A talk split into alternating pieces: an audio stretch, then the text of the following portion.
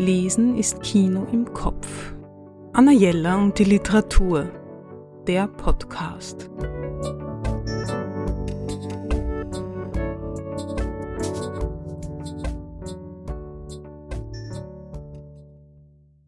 Zum Lesen mancher Bücher muss man sanft überredet werden. Und ich hoffe sehr, dass es mir bei diesem Titel gelingt, Sie zu überzeugen.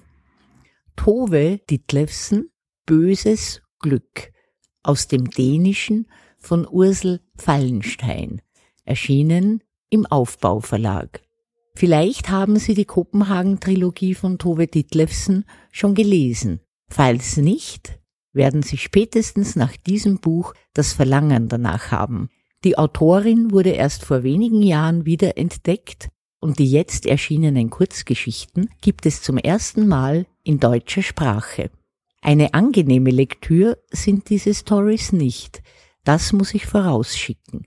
Trotzdem empfehle ich sehr, dieses Buch zu lesen.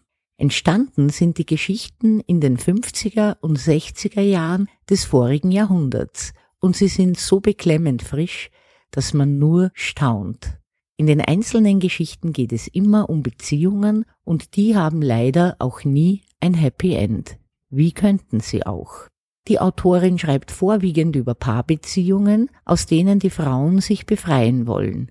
Sie schreibt aber auch über davon betroffene Kinder. Diese Erzählungen sind auch die allertraurigsten. Hauptsächlich geht es um Alltägliches, aber auch um Klassenunterschiede, um verfehlte Erwartungen und um das Leid, das man einander zufügt. Ditlevsen war eine genaue und scharfe Beobachterin, Ihre Sprache ist klar und völlig frei vom Pathos. Und gerade diese vermeintlich distanzierte Art zu schreiben schneidet einen manchmal mitten ins Herz.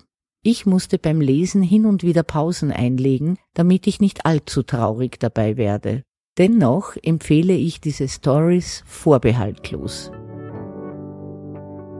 Anna Jelle und die Literatur besuchen Sie unsere Buchhandlung in der Margaretenstraße 35 oder online auf annajella.at.